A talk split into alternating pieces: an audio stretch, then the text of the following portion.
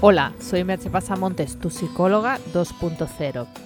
Ya sabes que puedes entrar en mi blog www.merchepasamontes.com y solo por suscribirte recibirás tres interesantes regalos.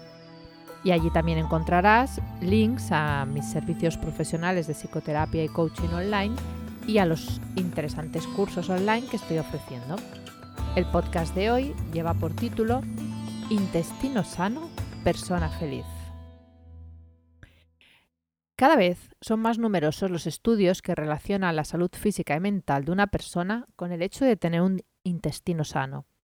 Hace unas un par de meses hubo un extenso artículo publicado en el País Semanal que nos explicaba los últimos descubrimientos sobre cómo las bacterias intestinales nos pueden enfermar, o lo que es mejor, sanar de varias enfermedades es todavía un, tema eh, incipiente, no se hace un gran uso de él, pero ya se está empezando a utilizar en algunas patologías.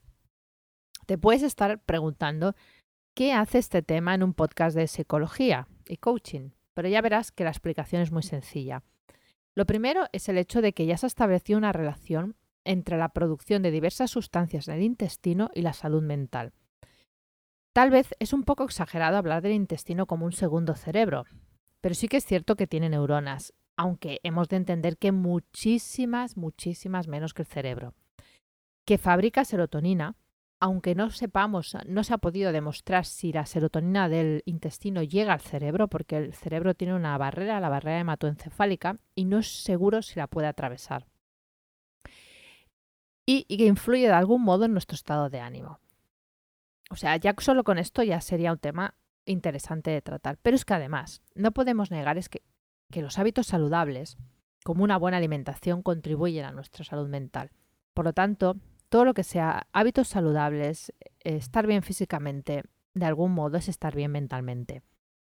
Cuerpo y mente forman un todo, una unidad, y no podemos pensar en ello como en entidades separadas. La división cuerpo y mente es totalmente ficticia, ya que en nuestro interior no existe ninguna división. Lo que sucede en el cuerpo es controlado por el cerebro en su mayor parte de manera inconsciente.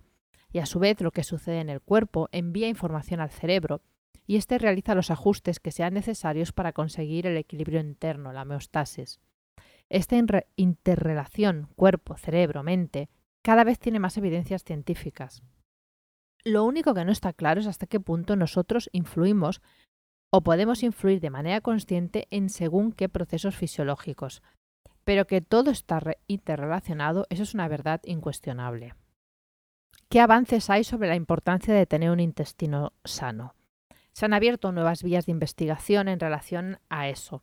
Todavía no hay un acuerdo científico eh, en el tipo de bacterias que debería tener un intestino sano, pero sí que se ha visto que son una parte indispensable de la salud.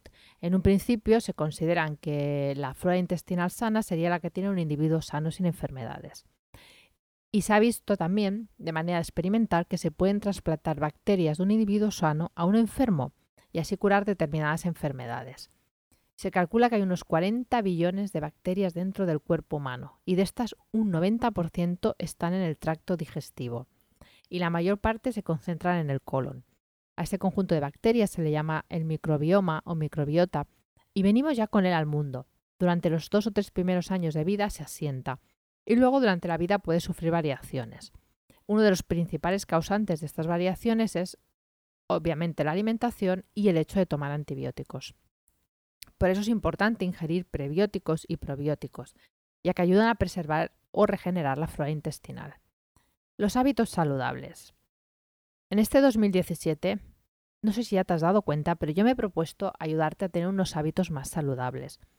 Por lo que te he dicho, es difícil tener una buena salud mental si tus hábitos físicos no son saludables. Y está en tu mano cambiar estos hábitos. Pero tienes que querer hacerlo, saber cómo y tener el estado emocional adecuado para cometer esos cambios. Hoy te insistiré, ya que estamos hablando del intestino, de la flora intestinal y de estos temas, en el tema de la alimentación. Por todo lo dicho anteriormente y porque la obesidad es ya una de las principales epidemias del mundo y es fuente de numerosas enfermedades. Y se ha visto que hay una disminución de la esperanza de vida, ya va a haberla en pocos años debido a la obesidad. Y además afecta psicológicamente, porque si no te ves bien, Si no te sientes bien, te baja la autoestima y la seguridad en ti mismo. ¿Qué es lo que has de hacer tú? Querer hacerlo. Y yo te ofrezco los otros dos elementos, el cómo hacerlo y la posibilidad de tener el estado emocional adecuado para conseguirlo. ¿Hacer qué? Comer bien, comer consciente, comer bien, comer equilibrado y disfrutar comiendo. Como en un curso de fácil seguimiento en el que aprenderás a comer de otro modo sin dejar de disfrutar con la comida. Y lo puedes hacer online, totalmente online, desde la comodidad de tu casa o si vives en Barcelona o, cerca de Barcelona, en una sesión que haremos el 22 de abril. Es una buena ocasión de cumplir uno de tus objetivos para el 2017, de esos que te hiciste el día 1 de enero y que tal vez ya habías olvidado. Te voy a hacer una sola pregunta. ¿Crees que es importante tener unos hábitos saludables para tener una buena salud mental? Hasta aquí el podcast de hoy. Puedes encontrar información sobre el hablado en el podcast y links a páginas de tu interés, así como algunos libros recomendados en www.merchepasamontes.com. Te espero en el próximo podcast. Bye bye.